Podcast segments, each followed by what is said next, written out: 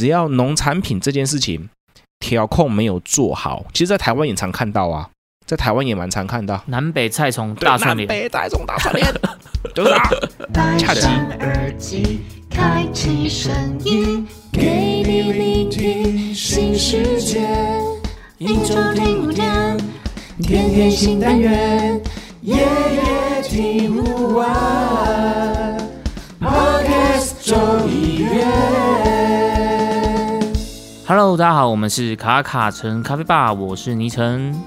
我是木卡，今天要来进入我们这个读书吧的第三回合了。我觉得这本书真的做满一整季好像都没问题。其实就是我们读完某一章的心得，然后整理一下，然后拿出来分享的话，我觉得这个真的是知识知识无价哦，知识的宝库哎。，真的。对对对对，就是还蛮跟一些现况啊，还是说不管是消费者还是业者，都很值得去看的一本书。对，因为里面的内容真的是很扎实。说真的，就是你是要硬吃还不见得吃得下来这样子。对所以事实上我还是觉得我们没有办法把它很呃完善的去体现出书本里面的一些很精华的内容这样子。是但是我们我觉得我们能做的就是一个抛砖引玉啦，就是我们可能聊到了里面的一些面向这样子。那听众朋友如果听了，你们是觉得是哎有兴趣的，或者是你想要嗯，认真的再把它真的更搞懂一点点的话，那我们还是会非常的推荐你去买这本书来看这样子。是啊，就像是以前小时候会看一些网络漫画的时候，没有？嗯嗯嗯，网络漫画的时候，它旁边都会在一行注记，写说真实版比拿在啊、比比用页面看还要更爽快。哦，有有这种租机是不是？有有有有有有，就是当免费仔嘛，啊然后就是会上网看一些什么呃线上动漫啊，哦然后都旁边都会写一写一排，嘿，他就用浮水印印在你要看的那像什么。免责声明的这样子。本内容仅做学术交流用。或者是说仅仅怎么样干嘛？就他就他就是鼓励你去拿实体本啊，就是说你要收藏也好，嗯还是你要这样实际的把它打开来去看也好，就算是像像像我在看这本书，我我是用电子书嘛，我们是用电子书嘛，对，我也是其实说实在，翻书的感觉，然后这样看的感觉，我觉得还是有差异，有所以真差哦，的是鼓励对不，对？对对，就是真的鼓励大家去听我们的节目。虽然说，哎，你可能有听了一些事情，嗯嗯，对，嗯那我觉得真的是我们没有办法很完整的去阐述嘛，因为这书子里面太多精华了。那我们做的东西是一个，呃，整理我们的想法，整理我们的心得，然后啊、就在这边录给大家，然后分享给大家这样子。对对对对，就是我觉得我觉得我们讲到的内容真的精彩程度不及书中的五十分之一吧，一百分之一，差很我觉得差很多，我觉得差很多，差太多了。对，那像我们之前前两集，我们就是聊了关于第四波精品咖啡学，就是我们在聊第四波浪潮到底有哪些关键字嘛。那第一集我们是聊了关于后置处理，那在上一集我们聊了关于一些呃金杯萃取这些概念这样子。那今天我们来聊些什么呢？今天我们就来聊一下，在第四波浪潮里面，也是一个非常非常重要的一个元素，就是品种。哦，这个一定要跟大家聊聊的，对，这太重要了。其实我们现在在喝咖啡的时候，以前我们可能都会很注重在看哦，它是什么产地、什么国家，它是什么处理法这样子。对但其实现在大家普遍也都越来越关注说，哎，这个是什么样的品种？哦，真的，就是看到某些品种啊，哇，大家会觉得哎，眼睛一亮，对对很想就喝看看。看到什么品种就觉得，哎，这个特别，先抢再说这样子。是是，那我觉得在讲品种之前呢、啊，我们应该先来科普一下在呃品种这件事上的一些学术上的定义跟概念，这样子。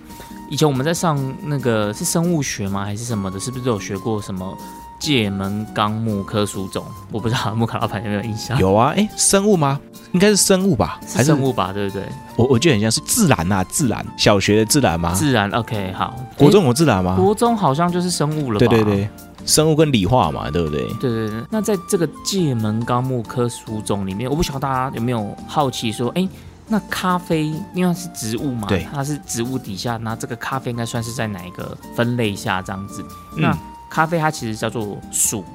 就是界门纲目科属的这个属，是所以在分类上它是属于咖啡属。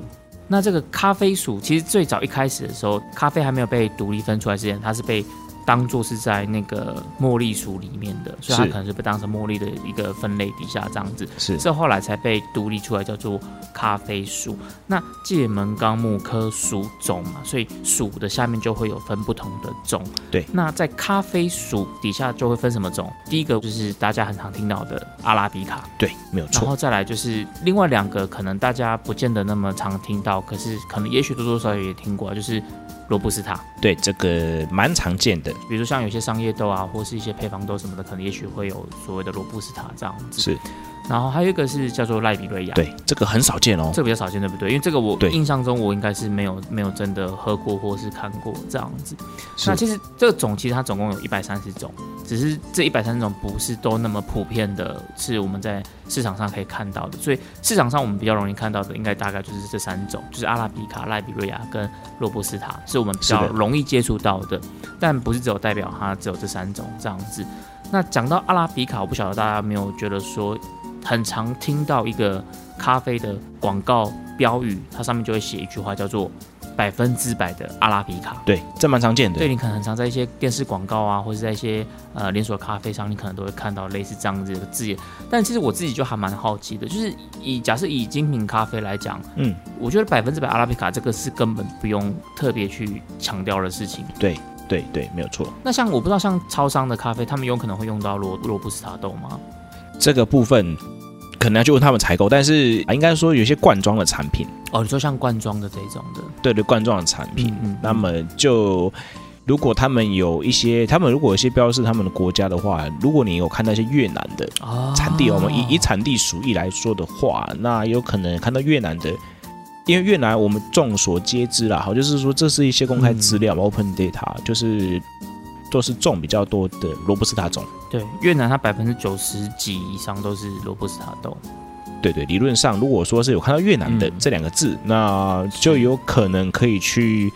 合理的去怀疑说，哎，那可能会是罗布斯塔种哦。嗯对对对，就是说，哎，有越南啊这样子，嘿啊，对，因为像我们一般在喝所谓的精品咖啡的时候，其实它应该是不太不太可能会有罗布斯塔了，所以百分之百阿拉比卡在这件事上，其实我觉得是一个蛮基准的起点，它不应该是会被特别拿来当成广告行销用的。但如果今天是一个连锁啊，或者是一个比较呃可能呃比较商业的这种的，也许它可能就会有这种配方的考量这样子。是好，所以接下来我们今天整集在讲的这个范围，基本上就是都会是呃归类在阿拉比卡这个系列底下。我们今天可能就不会去谈到罗布斯塔，也不太会谈到赖比瑞亚。我们 for 品种这件事情的话是，，OK，在阿拉比卡这个种底下，就会再有其他细项的分类嘛。比如说我们今天在喝咖啡的时候。我们可能会看到哪些品种？比如说像木卡老板，你像如果问你说，哎，咖啡的这个品种，你会先想到什么品种？我会马上想到的品种嘛。嗯，如果以非洲国家的话，好，哦以非洲国家的话，好，以非洲国家，例如说可能肯亚，好吧，我们讲肯亚那可能会直接想到的是 S L 的二八或三四，哦，S L 系列这样子，对 S L 系列。那如果是以这个，例如说伊索比亚，好嘿伊索比亚，会马上想到了可能近几年哈，可能股优种啊，然后或者是现在大家可能市场上面会比较常见到的七四计划啊，什么七四一零、嗯七四一五八、七四一二七四一三五这类的，好目前来说市面上可能比较常见。那如果如果你在看到中美洲中南美洲。中买哪一洲一件，那他有可能会看到什么呢？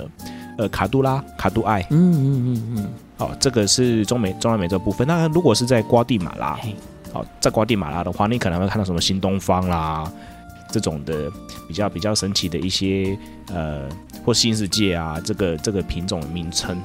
对，哦，所以木卡老板就是如数家珍的 讲了超多的品种，而且你还摆这个地区国家来分类这样子。我觉得像木卡老板他就是非常有概念的在讲品种的一些体系这样子。那像我这种就是门外汉呐、我在理解这件事情，就是我会先把它理解成，哎、像你，我觉得你刚刚讲的很好，就是有呃非洲国家，比如说像伊索比亚这个古对优种，那古优种它其实就是一个很没有办法去把它界定它是属于哪一种种类的古有种这个我我们等待会可以再聊到说伊索比亚很多这些地方种这样子。那另外一个我觉得比较好常见的就是像铁皮卡系列，或者是这个波旁系列。哦，对对对对对。是是。那像刚刚老板你还有提到肯亚的 S L 二八、S L 三四，对，以前大家都会觉得 S L 八跟 S L 三四都是波旁体系的，对。对，但最近蛮多的，我我看到蛮多啊，就是大家大家都在提这件事，哎、其实 S L 八跟 S L 三是以前大家觉得他们都是属于波旁体系的，因为都是 S L 系列的嘛是，就会跟这个传传教士系列这个是相关的。对，但其实后来就是在这几年，我不知道是今年还是这一两年啊，就是有去做一些基因检测，才发现说，哎、原来 S L 八它是属于波旁体系的，但 S L 三是它是属于铁皮卡体系的。嗯，这很神奇哦。对对，这个是我自己在看到这个，就哎，蛮讶异的，因为以前我的我的认知上，我也是觉得他们是在同一个体系的。那后来这阵子才发现说，哎，原来不是这件事。那当然在书里面其实他有特别去提到这件事情，这个是像刚刚老板你讲到 S L 系列的时候，我我觉得哎也蛮有趣的一个地方，这样子。是的，呃，像我们刚刚有特别提到，就是很常见的，就是像是铁皮卡系列或者是波旁系列，它其实是在整个咖啡的品种的这个世代里面，他们其实是称霸很久的。非常久，非常久。就是在书里面，他们其实有提到说，他们其实世代大概称霸了五百多年，都是这些品种的体系遍布在这个全世界各国这样子。我觉得到现在来说，也还是他们在称霸着啊。呃，因为我认为啦，因为现在还有很多更多这些子项目出来啊，亚种啊，或是他们的第二代、第三代，慢慢的再去发展出来这样子。但是在早期，其实它可能就是只有这两个品种在打天下。那书里面它其实它有提到说，这个在一个呃物种的演变上，其实是一个很少见的现象。哦，怎么说？因为他说其他的农作物啊，他们这种品种的演化，通常都是会有很多很多的这种变异性，然后会各种各种的不同的品种不断的演化。那像咖啡这样子，其实都是只一直走铁皮卡跟波旁，然后就可以称霸五百多年，这件事其实不是一个很正常的现象。理论上应该会各种的交织嘛，对不对？那忽然间混血突变，对，然后就会各式的各种就是发展出来这样子。对，那其实书里面有特别提到，就是这个跟他们当初发展跟破迁的这些过程有点关系，因为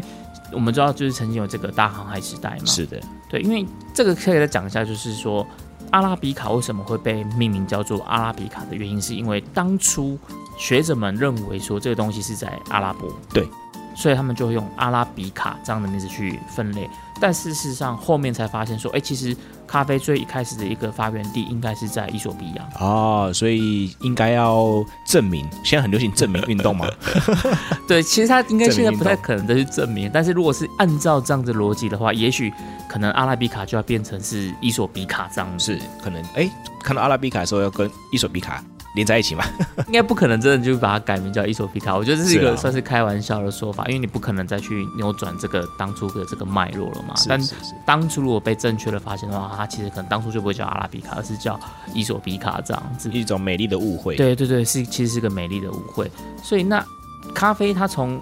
伊索比亚辗转来到了也门，对，然后因为也门在当时是一个商业贸易的中心嘛，然后再随着这些欧洲列强他们这个大航海殖民啊什么，然后才会慢慢的在遍布到亚洲啊，然后中南美洲这样子，就成为了一个呃在世界各地开花结果。因为那时候咖啡也是一个呃蛮重要的一个经济作物，这样子，是的就随着列强的殖民这样子，就是遍布到了各个地方这样。是对，因为像这种大航海时代，然后到处散播的时候，其实也发生了蛮多有趣的事情，对不对？是的，在书里面是有提到一些蛮有趣的事情啊。嗯，我自己知道，我自己知道，其实台湾的，我们先讲台湾的种植年代啊。其实台湾种植年代最早其实可以推到那个殖民的时候嘛，就是日本殖民的时候又有在种过一次。对，从从那个时候再开始种起来的。对，那其实那时候其实整体的脉络来说，是因为那时候日本也是所谓的西化，因为他们就推崇西化嘛，对不对？然后也开始喝咖啡，嗯所以嗯他们的因为经纬度的关系，日本不能种。嗯啊、是对这个我们之前也有聊过，是是，所以才拿到台湾种嘛。所以那时候其实他们、嗯那当初他们对于台湾的建设想象是这样子，就是变成说，哎、他们是可能是有心要经营这一块的部分。嗯对对，嗯那我们再谈回来好，再往回拉，好，再往回拉。那有说像刚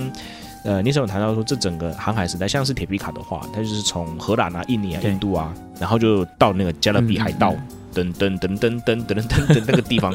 哦，可能就是举凡那个什么嗯中美洲的地方了哈。当时可能连海地啊也都有种植哦。啊，加勒比海的一些国家是是是，加勒比海这些周边的国家吧，例如说可能哥伦比亚啦、瓜地马牙买加牙买加啊好这些地方嗯都有种。对，那接下来就变成说，呃，再传到巴西，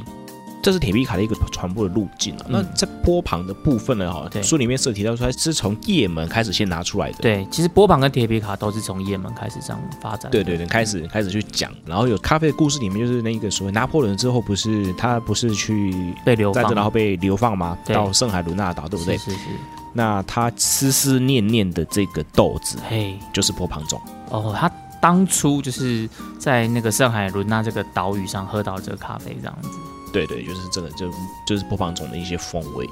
那接着呢，就是其实我觉得咖啡的传播有没有？嗯不只是大航海时代，对呃，也是因为大航海时代哦开启了嘛，呃可能各属地的殖民。但是呢，有一个我觉得也是很重要的一个东西，嘿，就是传教士。哦，对对对对对，哦，之前那个停更的节目，就是也有谈到这个巴巴布丹，哦，巴巴布丹，他是个僧侣嘛，对不对？对对，特别僧侣，然后就是透过这样的方式，然后就把那些种子啊开始流传到各个地方。据说他当初是把种子藏在他那个胡子里面，然后再带出来的。那里面就是有波旁跟铁皮卡这样子。对对对，那这个就是我觉得就是一个故事啦，嗯对啊。嗯那接着波旁就延续到了到东非，啊，到东非，然后到巴西，哦，对啊，所以咖啡跟着整个人类发展的脉络来说息息相关。对，息息相关。所以像我们刚刚前面在讲的这些，就是在阿拉比卡底下，它可能就是会再分成不同的品种，比如说像我们刚刚一直在讲的，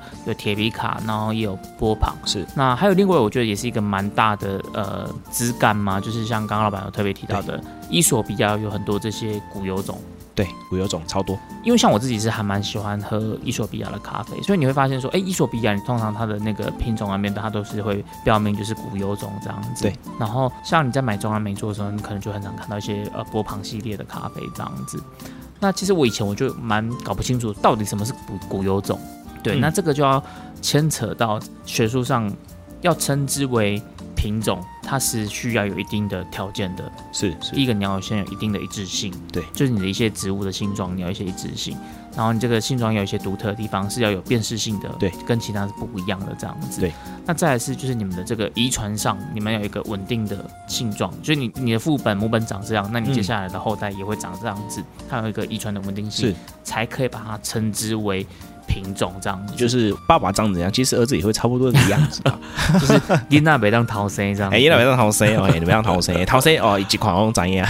对对对，所以按照学术上的定义，其实可能有一些我们现在在讲品种品种的东西，它可能在学术上是不能呃称之为品种的。那其实，在伊索比亚这边就是有类似的状况，因为他们是一个很纯天然，然后不算太多人为去干扰的一个归地嘛，就是一个一个宝地，哎一个宝库这样子，基因的宝库。对对对，所以伊索比亚他们政府他们也自己也知道这件事情，所以他们其实是很禁止大家去，就没有那么的开放啦，在他们这个伊索比亚的这些基因宝库里面，所以它还是有一定的呃神秘色彩这样子，是。不像我们刚刚前面讲的这个铁皮卡或波旁，它就是从也门开始，然后辗转到中南美洲这样子，然后不断的去去种它，去发展它这样子，所以在伊索比亚里面，它其实就是还有很多这些古优种，它可能不是一个那么纯化度那么高的品种，所以不能称之为品种这样子。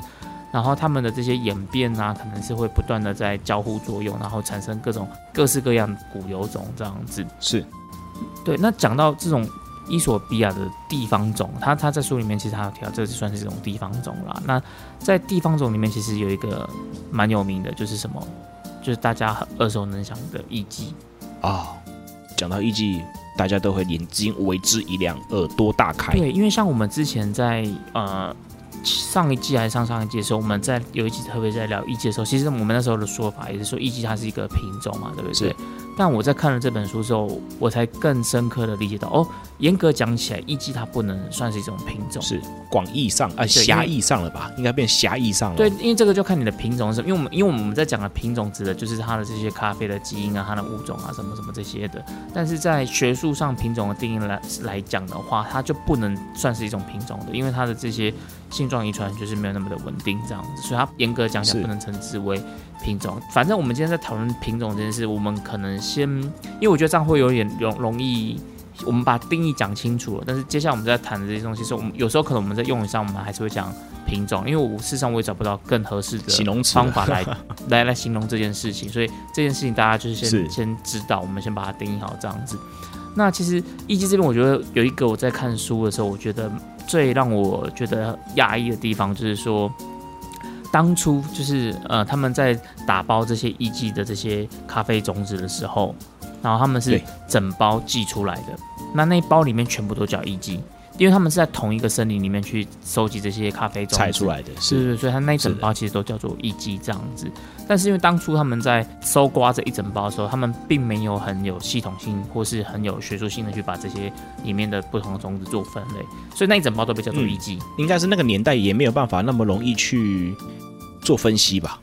呃，他们那时候可能没有办法去做分析，可是他们还是有一些学术上的分类方法，只是因为当时负责这件事的那一个人，他并不是那么懂，就是呃，这算是什么植物学吗？什么的，所以他他当初就是把交办的任务，就是把那些东西收集之后寄去到一个实验室这样子，所以那时候一整包里面，其实里面可能就包含很多什么不同的品种这件事情，所以才会发现说，哎、其实艺伎你现在真的要去溯源，到底艺伎是什么品种这件事，其实是有点无从考证起这样子。是。对，那只是说大家在理解艺伎这件事，我觉得应该大概有七八十趴都是联想到哪一支？联想到巴拿巴拿马马艺伎。对对对对对对，这个书里面其实他就有提到了，在巴拿马艺伎里面，它其实应该就是是叫做艺伎的 T 二七二二。是他们有自己的编号，对对对对，因为可能艺伎群里面它可能会有各种不同的艺伎这样子，但是大家比较嗯喜欢的那个应该是指的是巴拿马艺伎，所以在这里面它其实指的是 T 二七二二这一支艺伎这样子。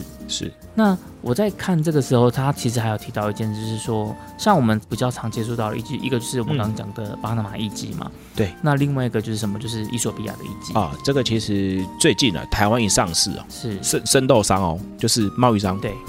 一提，呃，有了之后呢，三十分钟完售，啊，喜的。你说伊索比亚艺伎吗？对对对啊，对啊，对啊，伊索比亚一季出嘛，嗯给下杯绿觉得，嗯嗯嗯，对，对，所以其实我当初我在喝艺伎这件事情的时候，我其实就还蛮纳闷，也蛮好奇的，就是是为什么一样都是艺伎，可是巴拿马的艺伎跟伊索比亚的艺伎喝起来就是不一样，，对，会会觉得，哎，为什么巴拿马的艺伎喝起来有一股茶香味？你有没有发现？就特别好喝啊，就是我觉得它的对对，就就就好喝，对不对？对对对对，对对对对。是是，那这件事我其实心里面就一直很纳闷，就是说，哎，我那时候想象说，所以它到底是不是同一个品种？那只是因为我嗯种在不一样的地方，那这些风土的风味造就它最后这个结果的不一样嘛？那在看这本书的时候，发现哦。严格讲起来，它其实本来就是可以把它当成是不一样的东西啦，就是巴拿马是艺伎跟伊索比亚的一级，其实可以把它当成是不一样的东西这样子。是这个是我在看这本书的时候，我才发现说，哎、也算是解答了我心目中困惑已久的一个问题，这样子。是而且不止风味不一样，他们连价钱也都差很多。哦，这个一一定是的啊，味道不一样，味道取决于的价钱的展现。对，是。然后呃，书里面还有提到一点，就是就是其实很多人他们都要去送验这个品种基因检测的时候，那光是我们刚刚在讲这个巴拿马一季去送验，就是你会去送验说这个是不是巴拿马一季，一定是你觉得是你才会送嘛，对不对？对。那结果发现你去送的这些里面，它有六成的比例都不是这个巴拿马一季。哦，所以其实溯源真的是蛮难的哦。对对对对对，所以像其他还有什么马拉威艺伎，这个我有看过，我也有喝过，对，然后还有什么刚果艺伎，所以这个就蛮让我呃怎么讲，就是我心中一直就还蛮困惑，就为什么一样是艺伎，可是感觉好像都蛮不同的。那在看完这本书的时候，才解决了心中疑惑，说哦，一样都是艺伎，这个统称叫做艺伎族群的，但其实它底下这些东西其实都是不太一样这样子。那更何况我们刚刚说艺伎严格讲起来，它也还不算是一个品种的定义这样子。对，所以这件我觉得其实是蛮蛮颠覆我原本的认知的。是对啊，所以其实，在看这本书里面的时候，你会更清楚的去知道说，哦，波旁体系的族群有哪一些，然后铁皮卡族群有哪一些。那当初波旁啊、铁皮卡他们是怎么样去做传播的？那还有我们刚刚讲到，在伊索比亚里面这些，它有这些所谓的古有种。哎、嗯不过伊伊索比亚他们现在后来也蛮多纯化的这些栽培品种出来了，比如像七世系列。对，那个是七士系列其实是当初有发现的、啊，就是我们在看文献的时候，就是因为因为那时候刚到台湾的时候，看到七十七的时候，我自己也是觉得，哎，这是什么东西？啊，觉得很特别，对不对？因为对一般你看到伊索比亚都是写原生种啊，对，古古有种啊对。但其实在其实他在两年前、三年前开始跑出来的时候，哎嗯嗯他做什么东西？然后我就会去追他的资料。他说一在一九七四年就开始在做这件事情嘞，一九七四年啊，各位，嗯，一九七四年开始做出来的分类，然后找到说它是某一种编号，然后把它开始。哎，觉得这个好喝，或者是说当初有一些设定，然后刚好它符合那时候设定，然后拿出来种植。他们的学术单位其实有不断的在做一些纯化啦。是是，最后呢，就是到了现今，我们开始看到这些东西上市了，然后在我们视眼前。对啊，就是我觉得这是蛮特别的一件事情啊。所以今天其实跟大家来分享一些品种的事情，其实，呃，我觉得这个就是把这个软知识有没有，再把这样的一些讯息啊，嗯嗯嗯然后告诉我们的听众朋友们，就是哎，你真的是有兴趣咖啡的，可以再去把这本书买起来。对哎，一直在叶片人家，对，因为其实我觉得品种这件事，它真的是一个蛮复杂的学问，就是咖啡品种里面。像我本来就是大概懵懵懂懂有一些概念，那在看了这本书之后，嗯你会更有轮廓。坦白讲，我到现在我还不是真的很认真的搞懂了，但是至少你会有一些轮廓，而且有些东西你可能看一看，你有一些困惑了，你再回去翻书，你就比较容易去找到答案。因为现在网络资料虽然很多，可是说真的，你在网络上去找这些资料，我觉得那个资料的可信度你也不知道。那所以有了这本书之后，你就发现你好像得到一本就是就是很多东西，你就可以去翻这个教科书的这种感觉。对啊，就是那种很像人家以前讲什么书中自有颜如玉，啊没有？以前不相信，好以前真的不相信。什么颜如玉，什么书中自有黄金屋，上面哇哥听不懂，看不懂。没想到，对，没想到啊，关于自己有兴趣的东西一拿来，哦哦哦，我妈问我说为什么跪在前面，跪在地板上看书这样。浮夸呢。你现在是做做做节目效果，做很夸张这样子，很会做节目了。但其实，但其实我心里面有这样的想法，就是就是没有办法表征。但是你知道吗？就是翻开书的时候会带那种光芒，就噔的发光这样子，很像那个当初那个什么游戏王有没有？啊，那个是那个什么？什么？就是就是有一个卡通。魔物少年啊，就是那个嘴巴会会会吐闪电的那一个，对他们也是要拿一本书，然后念咒语，然后他身边的那一个嗯嗯嗯，书会发光，这样。我我要讲的重点是那个书会发光的样子啊，就是诶，每次我在看这个些讯息，都觉得说哇，如沐春风嘛。就像如果今天是在玩一个线上游戏或者手游，然后假设有个职业是这种咖啡师，有没有？那你拿到这本书，你大概就是武力加一百这种感觉。对对对，或者是我你有玩那个传说对决有没有？智力伤害 A P 加一，对百这样子，对，第四件要出的装备，或是第二件要出的装备哦，优先决好，优先很很前面要出的那种装备。对啊，我说这本书就是念起来就是蛮有爽快感的，嗯对解解答我觉得除了就是你那个知识很实用以外，就是它也很适合当一个工具书。是有些东西你不见得要马上把它全部都背起来，可是你再回头去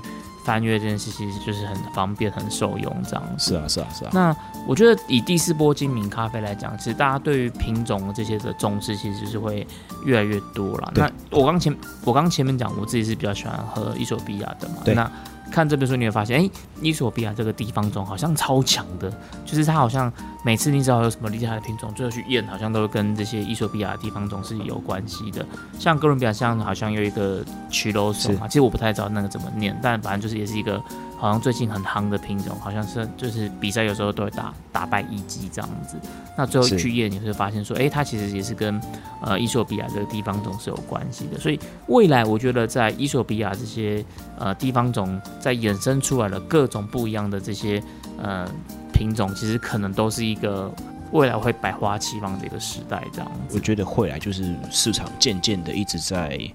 我觉得市场在前进嘛，那研究也会一直在前进啊。像、像这本书，其实应该我记得我看到一些资讯、一些文献，他们是有这本书其实整理了四年。对啊，所以如果大家对品种有兴趣的话，其实可以好好的去在这本书里面去找到你想要找到答案这样子。是的，那但是老板，我想要另外再请教一个问题，就是说，像你平常这样子在买豆子，那书里面它其实有一个部分是在提到关于豆价这件事情。那这件事，你身为一个就是产业链面部分，你在看这个豆价的话，你有什么样特别的想法吗？其实豆价的话，嗯，之前有些农民问我们说，那是不是我们也来种一些比较呃厉害的品种？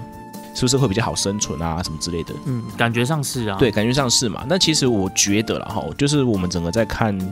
现在是全球化嘛，全球贸易化嘛。目前这个阶段来说，全球贸易化。那其实如果以台湾来说的话呢，呃，真的是要维持另外一种模式。我觉得台湾模式应该是要以小而美这样的模式去进行啊，而不是说。而不是说以以量的方式去打，因为以量的方式去打，哦现在就要去介介绍了哈，就是咖啡的价格以量去打的话，台湾真的打不赢人家对，。这集我们其实，在聊台湾咖啡那一集，我们其实有也有聊到类似的状况嘛，就是台湾你不可能是像巴西啊、越南这种，就是这种不可能模式去做这样子。是是是，就产业的规模是不太一定的，好，跟不太一样。对，因为像呃，我们也知道说，目前来说，以文献上面、书本上面显示来说，目前整个咖啡的价格是三个系统，第一个是国际的期货。就以当天的盘价做收购。其实农产品这个东西跟我们一般呃市场上面在收购方式其实是都有一定的规范的。嗯期货市场对那是期货市场的都是玩这样子的哈。例如说，那如果是品质超标呢，那当然就是以比较好的一个价钱可以再收购嘛。对，那条件这样子。是那以整体来说的话，最低哦，以国际期货来说，最低就是十七公吨。哦，你至少要买十七公对对，这是整个就商业规模的时候，那这样的一个交易量都是用在什么配方豆啦、啊哦，商业行为的上面，嗯配方豆啦。即溶咖啡使用啦，咖啡萃取玉啊，啊，咖啡萃取液啊，那罗布斯塔豆也是归纳在这样的一个系统里面的。对，那另外一个就是一个 ICO 的一个综合指数，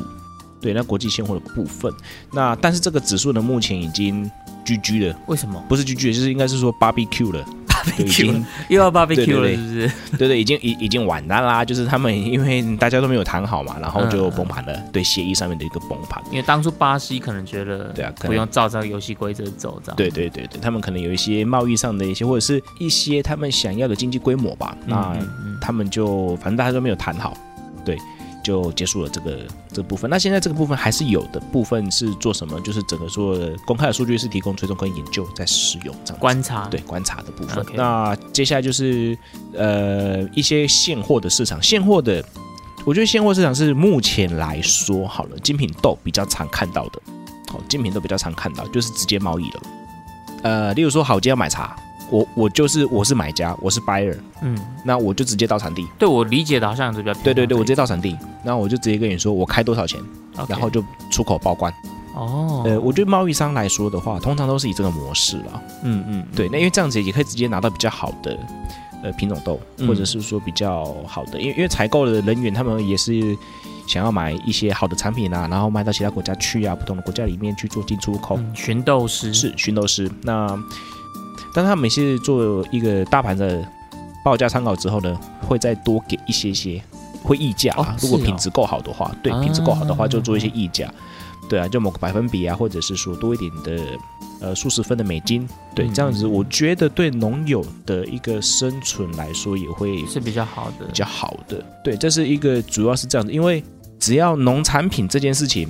调控没有做好，其实，在台湾也常看到啊，在台湾也蛮常看到。南北菜虫大串联，北大众大串联，就是啊，对，恰吉，对。我们台北恰吉，类似这个概念。对念，，类似这个概念，就是只要你的调节没有做好，哦，一一供需就会失去供需就失去平衡，失去平衡的时候会怎么样？价格就崩盘，价格就崩盘。对，嗯。那过去三十年其实就是因为这样的一个关系哈、哦，崩盘，或者是说长期是一个低迷的状态。嗯嗯嗯但是呢，，OK，但是呢，嘿，but 人生很多的时候都这种的 but，but 怎么样？各位会发现这几年怎么不一样了呢？啊，对啊，现在的为什么跟我是就是一直在涨，对啊，就是大家会发现，哎，拿铁开始涨之后，精品豆好像还没涨，可是精品豆从这个嗯应该是说今年的五月份开始，它就吹起了补涨的号角。之前前一年、去年涨的，例如说俄乌战争之后涨的是什么？涨的是原物料啊，那个原物料最基础原物料运输成本啊什么，对对对，涨的是这一些。那这个是其中一个，战争是其中一个问题。那再来是什么？我们在讲的这个是精品豆的涨，为什么会涨？疫情之后都开始供需不平衡了。这种的供需不平衡已经回到什么？豆子生产不够，也像是今年我都收到所谓的中美洲的豆子减产。啊对气候变迁，像是去年我们就常常在新闻上面看到说巴西啊明明要干嘛干嘛的，可是对。霜害了，哇，这个一霜害下去，整体来说好了，就是相较于那个同期比较好了，如果说今年十一月跟去年十月比较，少了嗯三千多袋，对啊，整体的这个工序是比较不平衡的，所以呢，就变成说，未来在精品豆上面，就是我们谈到品种，哎，你看到这个品种，有时候呢，就是赶快下好离手。OK，接下来，因为每年的年均的人口的使用人数是以二点二趴在成长哦。应该这么说，我觉得，呃，商业豆跟精品豆的概念可能不太一样，因为像我们刚刚讲巴西，它其实应该是比较偏向商业豆这个概念。可是精品豆，我觉得一部分是是因为，呃，消费者其实消费市场不断的在成长嘛。是的，对，那大家在喝这些好东西，因为还有这种拍卖的机制啊，对不对？因为你刚刚讲期货、现货，但是还有一种是拍卖的机制。是制。现在就是拍卖的机制变成一种还蛮嗯。对农民是友善的一个拍卖机制，嗯。例如说像是 COE 或 BOP 的方式，哦，像目前也有蛮多国家在办 COE 的，嗯，那 BOP 就是巴拿马的对，，OK，那变成说还蛮不错，像台湾就 PCA，哎，这个价格都超高的，这种拍卖的价格都超高的。是是是，因为他们最主要就锁定在精品豆，嗯嗯嗯，对，最主要锁定在精品豆，然后都提提供给一些呃比较应该说好的东西去到好的市场里面，去让这些好的东西发光了。对，对最主要就是这些环节环环相扣之后呢，未来可以看到的事情是品种会越来越多。，对，因为不管是学术上或者是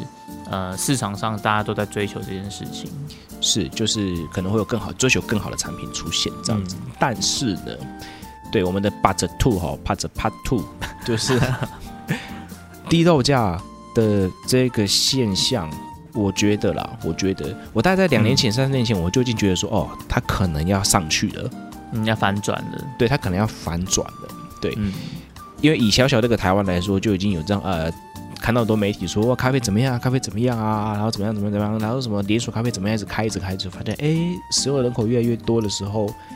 又加上疫情啊，气候变迁，对，那对，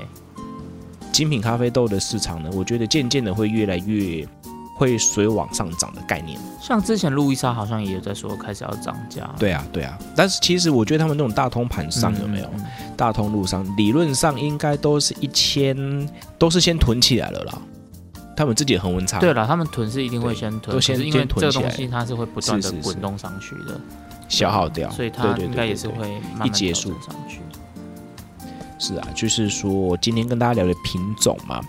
那希望大家可以喝到好咖啡，对，希望大家可以认识更多的好咖啡。但也要也要跟大家在节目中里面来分享，是说接着这个整体市场的嗯。变化，它会变成不太一样，对，对，它变成不太一样这样子，是的，我觉得其实呃，就像刚刚讲的嘛，不管是在学术上或者在市场上，其实大家对于品种的这种追求跟要求是一定会越来越好的，越来越进步的。那反映在价格上，就是不管是商业豆或者是在精品豆里面，其实各个的这种因素啊条件，其实都显现的过去这几年来这种豆价低迷的状态，应该是不会再发生的。不管是气候的变迁啊，或是产能的减产啊，或者是消费者意识抬头啊，或者是呃友善这个农民啊，就是上游产业这些观念的改变，在豆价这件事情上，基本上就是大家可以慢慢的感受到，就是现在进行是在发生当中的。是的，没有错。好，那我们今天这一集的读书吧呢，就是浅谈了一下这个品种这件事。我必须说，品种这件事，我觉得我，你知道我们为什么放到第三题再聊，就是因为我觉得这个东西真的不太好去处理的。它的原因就是因为它这个要讲起来其实蛮细也蛮复杂的，但是呃，要怎么样去分享一些我们在书中看到的一些亮点，我觉得是是蛮不好处理的。所以这个是也是我觉得我们把它放在比较后面聊的一个原因。那希望今天做这个单集还是给给听众朋友一些不错的收获啊。那如果你对于这些内容都有更多的兴趣的话，还是欢迎你们，就是鼓励你们，推荐你们去买这本书回来看，这样子。是，好了，那我们今天这一集的卡城咖啡吧就到这边告一段落啦。我们下周见，谢谢大家，拜拜。See you，下周请继续收听由 Coffee Sophia 零零七所主持的一生一世，陪你生活不打烊。我们下周见啦见啦，拜拜拜拜